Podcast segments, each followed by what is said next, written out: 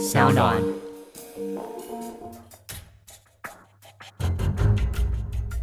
什么是真相？什么是正义？跟着台湾建识权威阿善师，重返那些离奇轰动的命案现场，请听阿善师的见识实录。各位听众朋友，大家好，欢迎收听今天的阿善师的见识实录。我是见识专家阿善师谢松善。大家好，我是子荣，谢谢各位的听众朋友们呢，不管是在 Apple Podcast 或者是在 Instagram 上面的私讯，其实都给我们节目非常多的回馈还有指教，我们会尽量调整。但是呢，大家很关心到就是我的讲话的方式这个部分呢，女主持人真的目前没有得换哦，所以大家多忍忍吧。首先呢，在今天的阿善师见识实录的一开始呢，也要来回复听众朋友们的留言。首先呢，有一位叫做郑婷婷，她说呢，她非常喜。欢阿善师的经验，还有这些做事的原理原则的精神。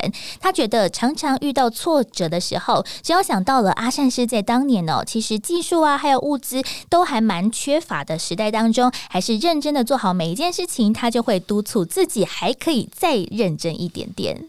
是的，关于听众朋友的这个回应呢，我必须帮这个主持人呢子荣呢来稍微喊冤呢说明一下。其实呢，子荣呢是非常知名的一个电台主持人，但是各位都知道呢，年轻貌美的。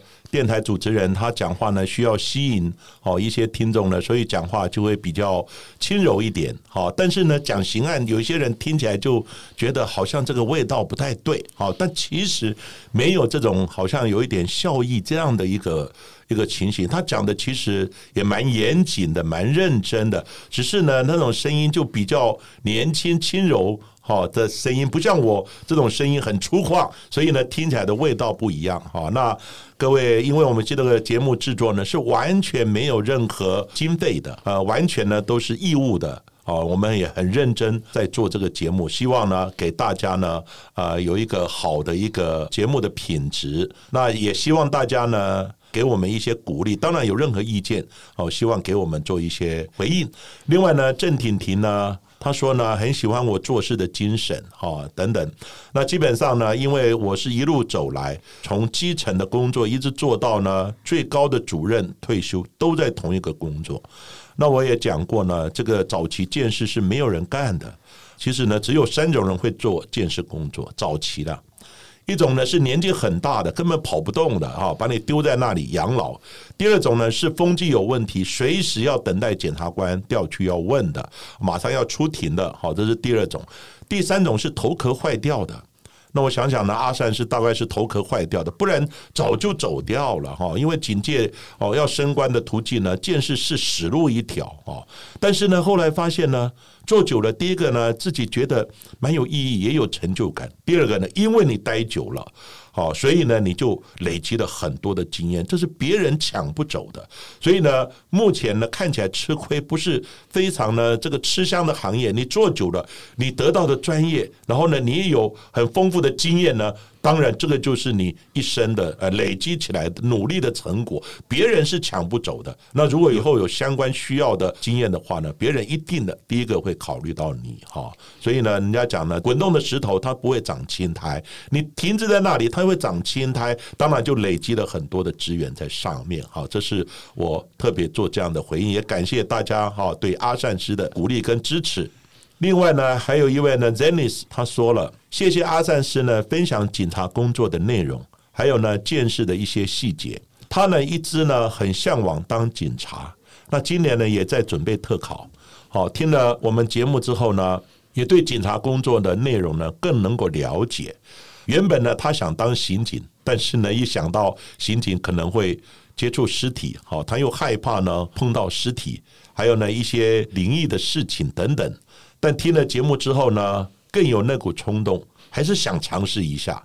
每次呢，听完节目呢，都成为读书的助力呢，更想呢努力呢来准备考试。当然阿善师呢也是从警界退下来的。我在此呢也跟 Jenny 一九九六呢零六零六呢特别说明一下哈。当然现在呢警察特考呢。越来越难考了。为什么？因为现在呢，警察员额已经爆满了，所以招生员额会递减，但是还是有机会。那这个机会呢，是给准备好的人。好，这个永远成功呢，是给努力加倍的人。好，这是在这里呢，特别。给呢这个 Janice 呢鼓励一下，也谢谢你听完节目之后呢，让你呢更能够努力的来念书呢，然后好好准备警察的考试。希望我们有一天会在警专或警大我们碰面。等到你考上之后，也许特考班哦，或是你考上警大、警专也好，等等都有机会。以后呢会碰到阿善师，因为阿善师也在这两个学校呢，有机会在这两个学校来任教。大家有兴趣呢，来投考警察呢，从事警察工作的，我当然非常的鼓励跟欢迎。好，希望我们有再次见面的机会，鼓励跟祝福大家。而且呢，也有很多的听众哦，说他在听 podcast 的节目当中呢，其实第一个追踪还有收听的就是阿善师见识实录。谢谢大家呢，不管是从什么样的方式或者是什么样的管道知道我们的节目，都请大家呢持续追踪锁定下去。那也希望我们每一次谈的案件，其实都可以让大家有所收获。也希望大家呢可以持续推广节目喽。而在今天的节目当中的案件，带着大家回到了民国六十五年，在那个。办案还有见识的观念、技术都大不相同的年代，发生了一起轰动全台湾的社会重大刑案，那就是五股的相尸命案。这起案件呢，被誉为是台湾在刑案的侦办上面非常重要一个转捩点，也是曾经在民国八十六年被制作成为的这个类戏剧节目《台湾变色龙》，当做当时开播的第一集，引发了非常多的话题，也让这个节目呢打响了名号。而这个曲折离奇的五股相识命案，到底案情又是如何呢？阿善师。是的，这个案子呢，我有印象，但是呢，因为案发的时间呢是六十五年，那阿善师呢是六十三年进入呢那时候的中央警官学校，就是现在中央警察大学的前身，所以呢那时候应该看看呢，我啊应该是二年级啊二年级，但是呢因为这个案子太大了，所以当时在学校呢，我们学生呢有听到新闻，大家呢也有在讨论，所以呢我有很深刻的印象。那毕业之后呢？因为他是在新北市哈，不在台北市，所以呢，我也是有去询问哈，了解哈这个案子。其实呢，它真的是我们呢一些重大刑案非常重要的一个转类点。另外呢，它也是呢在网络讨论度呢也是最高的一个刑案。虽然呢，在当年我还没有毕业哈，然后正式呢从事呢警察建设的工作哈，但是呢，这个案子呢，因为太轰动了，所以呢印象非常深刻。这起的案件呢是这样子：民国六十五年九月二十二号的时候，当年呢在台北县的五股乡哈，就是现在的新北市五股区，有一名呢在机械工厂呢工作的许训工人，在凌晨两点多的时候。他被外头呢一些嘈杂的声音呢，他惊醒了。然后呢，他觉得说非常奇怪，为什么半夜呢有一些奇怪的声音？那因为呢，当年呢是一个戒严时期的宵禁时间，人是不能随便走动的。怎么有人会在呢偏僻的五谷闲晃？因为各位知道呢，现在五谷市非常的繁荣，可是，在当时呢，的确是哈比较有一点偏僻。为什么会有人呢在偏僻的五谷乡呢来闲晃？该不会是想要闯空门来行窃吧？所以呢，他瞄了外头一眼，发现呢有一个年约大概三四十岁的一个男子，骑了一辆机车呢，他就往那个阿布港亚姆港的高速公路桥下呢。的一个钩具呢，他就奋力的丢了一包东西。那许需工人心想呢，怎么会半夜呢来丢东西呢？可能只是丢了一包垃圾而已，还好不是要偷东西了。不管了，就不以为意的入睡了。一直到隔天呢，许需工人跟其他同事呢在聊起这件事情。那大家呢聊啊聊，非常奇怪，在好奇心的驱使之下，他们来到了这个涵洞呢查看。结果呢，发现有一个绑着麻绳的一个行李箱呢，在河里面呢载浮载沉的。那裂开的行李箱中呢，有散发出浓浓的尸臭味。后来呢，他们就报案了。报案以后，警察也到达现场呢，就把行李箱捞起来，打开行李箱一看，惊见一具呢女性的尸体，而且这个尸体呢是好像两手呢抱着小腿呢，成为卷曲状，大腿和小腿呢被用麻绳呢整个捆住了，身上呢却只穿着睡衣，还有呢白底红花的三角内裤。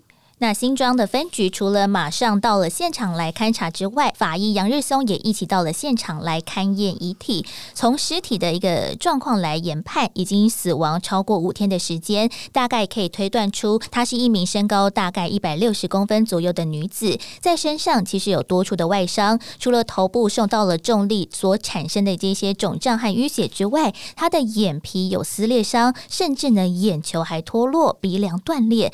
但是外观呢，其实已已经腐烂到难以辨认了。不过呢，杨日松法医还是研判，他真正的死因不是这些外伤所导致的。从死者的颈部的淤血，还有捆绑的痕迹、皮肤的斑点，还有舌头吐出来，还有内脏缺氧的状况来看，应该是被活活勒死的。但是，到底有什么样的深仇大恨，他会痛下毒手呢？法医呢也从呢这个牙齿呢跟头盖骨呢来判断。死者的年龄呢，大概是大约呢二十六岁左右，身上呢只有穿着睡衣，两腿呢跟身躯呢被用麻绳呢来捆绑，那卷曲呢被放置在呢这个行李箱中，那经过解剖呢，胃中呢还有呢尚未消化的食物，所以呢应该是在吃饭之后一个小时之内在室内遇害了。还有呢，经过法医解剖呢，发现他的子宫疑似有呢堕胎手术的痕迹，但是呢，并没有生育的一个迹象。那下体呢，则有呢可疑的分泌物与不属于死者的这个山根的毛发。此外呢，死者的手指呢涂有指甲油，而且呢，身上穿着呢是日本制的高级的三角内裤。在衣袋中呢，还发现有一枚一百元的日元的硬币。那经过呢检查行李箱呢，发现也是由日本制造的高级行李箱。那在上面呢，发现有一张写着“高雄市中山路秀美小姐”这样的一个字条啊。那这些线索呢，让调查人员呢，他推测呢，死者呢很可能是呢，在呢常跟日本人接触的娱乐场所上班。当时的报纸大大的刊登相关的命案消息，希望大家可以提供破案的线索。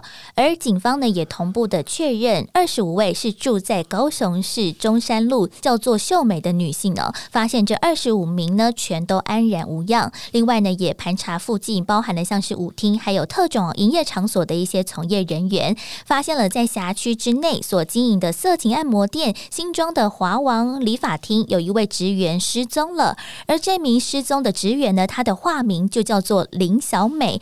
那这个职员当中呢，有个美字，小美跟秀美听起来呢也还蛮像的，所以新庄分局他们就深信啊，他们终于掌握到了关键的线索，于是马上呢就逮捕了林小美的男朋友，他叫做杨清炳。在短短的两天之内呢，警方就取得了杨清炳他坦诚涉案的一个供词。从他从三重的正义北路购买麻绳啊，到后面一些作案的手法、时间还有细节都交代的一清二楚，甚至呢还供出了一名十八岁的萧姓少年他是共犯。那么高的一个办案效率，又侦破了一个非常重大的刑事案件，马上呢就获得了社会大众的肯定，甚至呢中央还颁发辛苦的办案人员一万块的奖。金。不过，就在警方宣布破案的隔天，九月二十五号，嫌犯杨清炳他又翻供了。这到底是怎么一回事呢？没想到呢，破案的隔天，杨清炳呢他就对外宣称，他是呢受到呢检警的刑求逼供，才被迫呢承认犯案。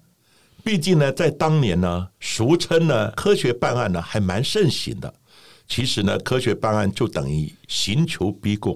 警方呢急着呢想要呢破案，听到有理发厅小姐失踪，就直接呢跟本案呢做一个联想，然后呢就用刑求逼供的方式呢逼迫杨清炳呢来承认犯案。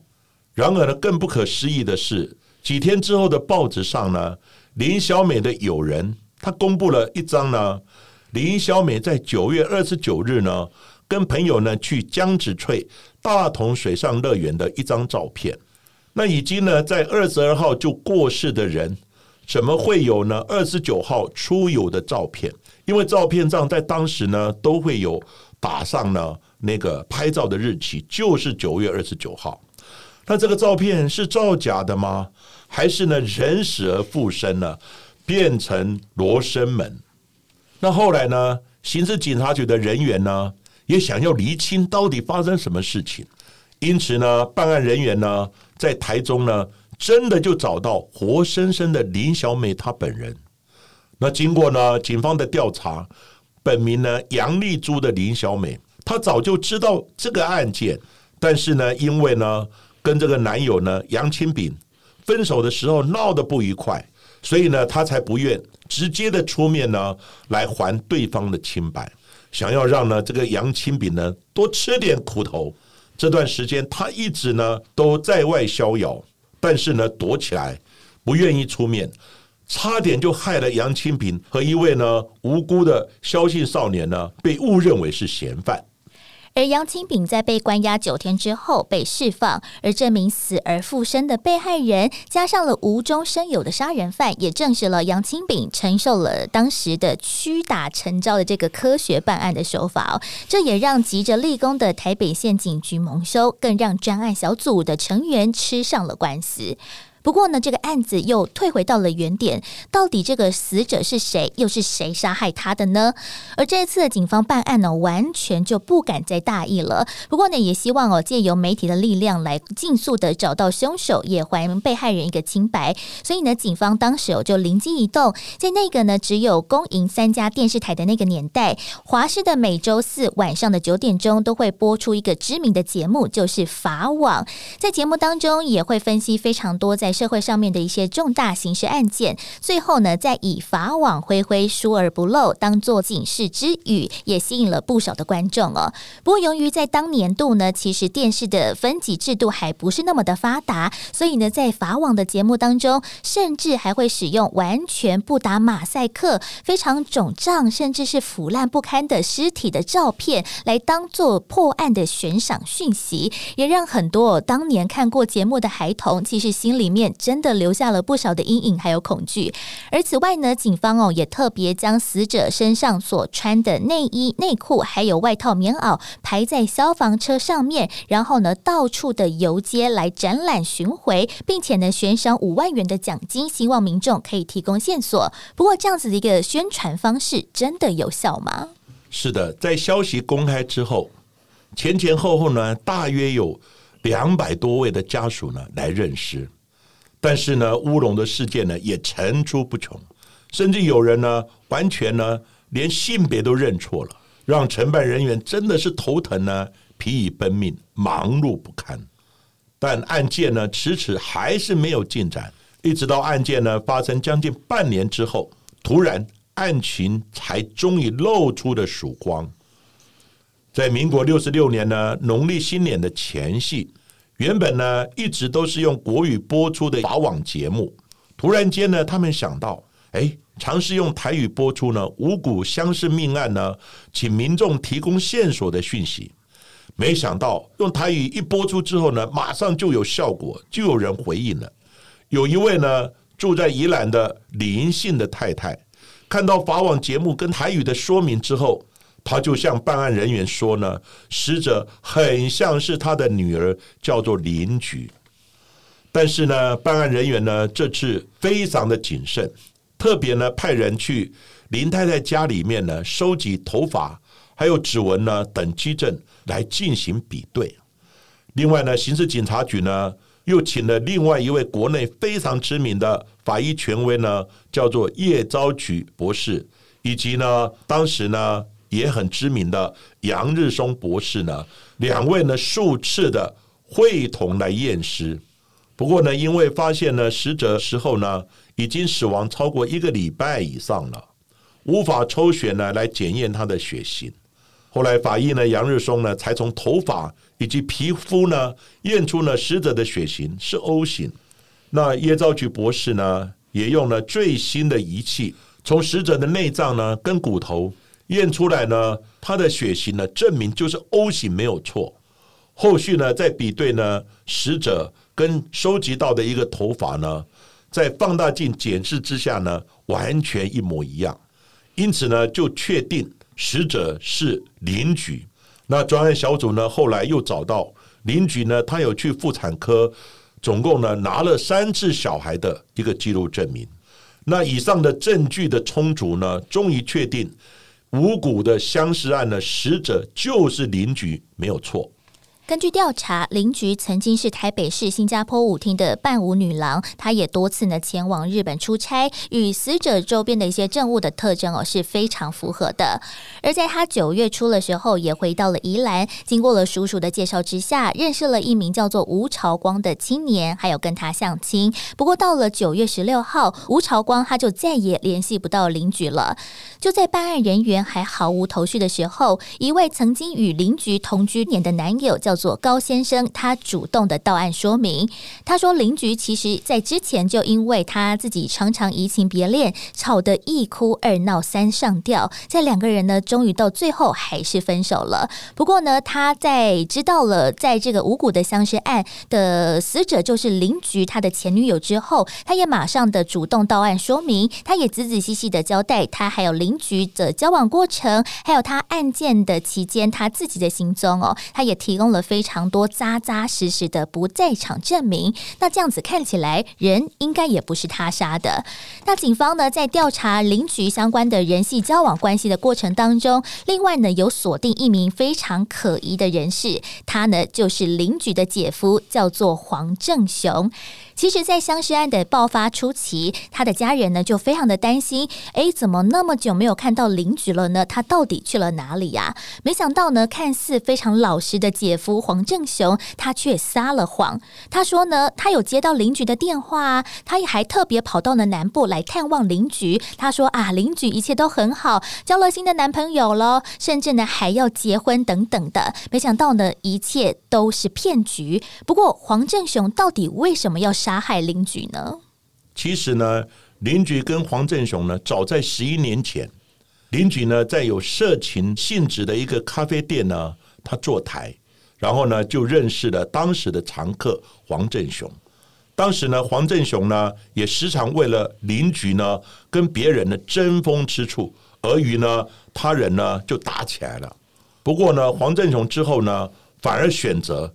跟邻居的姐姐呢叫阿敏结婚了，黄振雄呢就成为邻居的姐夫。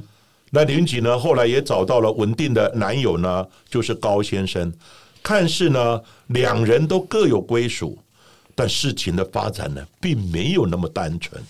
从事特种行业的邻居很快的就赚到了大把大把的钞票，然后呢他也蛮孝顺的，在伊兰呢买了两层楼的房子呢给家人住。还有呢，给弟弟呢开药房。另外呢，他也在台北万华呢买了一间公寓，让自己呢跟姐姐还有呢姐夫呢有地方可以落脚。另外邻居呢还出资开设了一间铁工厂，当然呢由黄振雄呢挂名当老板，那邻居呢他是做经理，那实际负责的人呢则是邻居的弟弟，而黄振雄呢。真正实际从事的工作呢，则是在北投，在女子呢从事性交易的马夫哦，就是用机车快送这个性交易女子的马夫。眼看着呢，摇钱树邻居呢即将论及婚嫁，脱离自己的掌握，所以呢，黄振雄马上由爱生恨，最后决定呢痛下毒手。那黄振雄呢找了一次机会呢，就约了邻居来见面。在交谈之中呢，两人就起了口角，然后呢，黄振雄呢猛烈的殴打邻居，导致呢他的鼻梁断裂，并且狠心的呢抓住邻居的头发呢，将他的后脑勺用力的撞击呢坚硬的地面，然后呢再用呢绳索呢紧紧缠住邻居呢，然后呢将他呢勒毙窒息死亡，而后呢再将他呢整个捆绑之后呢装箱来弃尸。正当呢，他以为呢做的天衣无缝的时候，其实呢，最后还是呢百密必有一疏，被警方掌握一些线索而破案。民国六十五年双十节那一天，邻居的弟弟呢来台北玩，当晚呢他就住在姐姐的房间。那天晚上他就觉得奇怪，他闻到房内呢有很浓厚的臭味。根据邻居呢事后说，这股臭味呢很久之前他就有了。最后呢，专案小组的人在邻居的床上发现了污染了一大片呢，邻居在被勒毙的时候失禁所留下的一大块的屎尿污迹，才导致了这个恶臭。警方也断定了，第一个案发现场就是在邻居的房间。警方终于在二月十二号确认黄正雄涉嫌重大，发起通缉，想要把他逮捕归案。黄正雄自知事迹败露，早早他就计划了逃亡。不但先将他当时候载运尸体的这个机车托运到了宜兰来混淆视听，另外呢，还自己买了一个汽车来代步，想要隐藏行踪。而他其实也有留下书信给家人，不过呢，在当中只有写到他自己没有杀害小姨子邻居，而是因为他欠下了大笔的金。钱，所以呢不得不跑路哦。但是他自知逃不过追捕，黄正雄就在二月二十一号，在当年大年初四的时间，被人发现，在花莲靠近海滨民意街尾的一个防空洞内服毒身亡。在他的身旁，只有他最后喝下的高粱酒，还有毒药瓶、少量的金钱，还有一张身份证明的驾照而已哦。他没有说到底人。是不是他杀的？由于牵涉到了案件的，非常的重大，法医杨日松也亲自前往花莲相验，终于依据着血型来判定，邻居的内裤还有床单上面都找到这个毛发，确实就是黄正雄的。案件至此，几乎呢已经可以说是罪证确凿。台北地检署的检察官于是，在三月十七号来宣布全案终结，在没有共犯的状况之下，唯一的杀人凶手就是黄正雄。不过他已经死亡了，所以以不起诉来处分。是的，当然这个案件呢，到最后被害人当然死了，不过凶手呢，黄正雄呢也自杀身亡，所以呢也留下了一些谜团。不过从相关的这些状况跟基证呢。显示呢，应该就是黄振雄杀了这个邻居没有错。那这个案件呢，在侦办的过程之中，也发生了这种科学办案呢，导致冤枉的一个情况。哦，其实呢，所称科学办案呢，在早期呢，其实是蛮普遍的，而且不是只有在国内，在全世界都有用科学办案呢，寻求逼供的情况。因为呢，我们就举例，像一个小偷。大家对呢这个窃盗呢是深恶痛绝。不过一个小偷当场被抓，当然他自认倒霉。我承认这个案件，请问小偷会告诉你他曾经做了哪些案件吗？这是不可能的。所以刑警呢最喜欢寻求小偷，寻求一次他就讲一件，寻求十次就讲十件。因为呢你没有办法叫他说一五一十的自白的供出来说到底他做了几件。所以呢，有些人呢怕被打，因此身上都做了小抄，对不对？到底他偷了几件？你打一次我就透露一件，打两次透露两件。当然，刑求是不对的。不过在早期呢，大家对科学办案呢有一个名词叫“快、很、准”，又快又狠又准。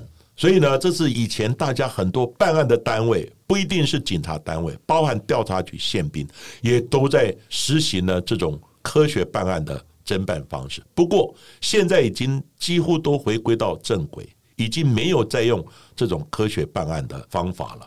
那其实科学办案，很多人讲是怎么个科学办案呢？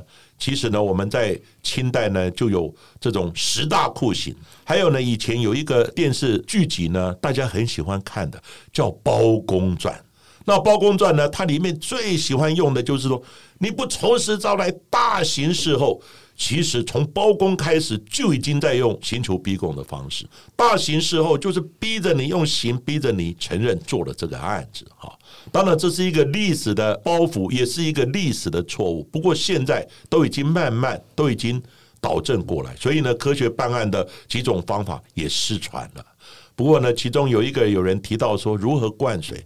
刚开始我毕业的时候，我也很好奇，到底是如何灌水。后来我亲自看了以后，我才恍然大悟，原来是把毛巾贴在你的脸上，把你倒掉，然后呢，慢慢的滴水，让你好像吸得到气，又好像吸不到气。所以呢，这个时候如果有心肌、心脏的问题的人，就很容易猝死。让你呢一下有空气，一下又好像没有空气。所以呢，各位在洗澡的时候，你用一个湿毛巾贴着你的脸看看，就是这样的味道，而且把你倒掉，更狠的还用辣椒水、尿水，那你闻到的又是那种味道，又吸不到气，那种痛苦真的是难以形容啊。不过我一直强调呢，现在几乎办案都没有使用科学办案的方式，已经都回到真正的用物证、用事实，然后呢来建构、来证明呢这种犯罪行为的真正用见识、物证科学来办案的一个。正确的道路上，那今天的节目呢，我们就讲到这里。谢谢各位收听了阿善师的见识实录。如果喜欢我们节目的话，欢迎到呢 Sound On Spotify 或者是 Apple Podcasts 上面来订阅我们的节目，并且呢踊跃的留言给我们，也希望给我们五颗星的评价哦。下一集也请大家继续的听下去。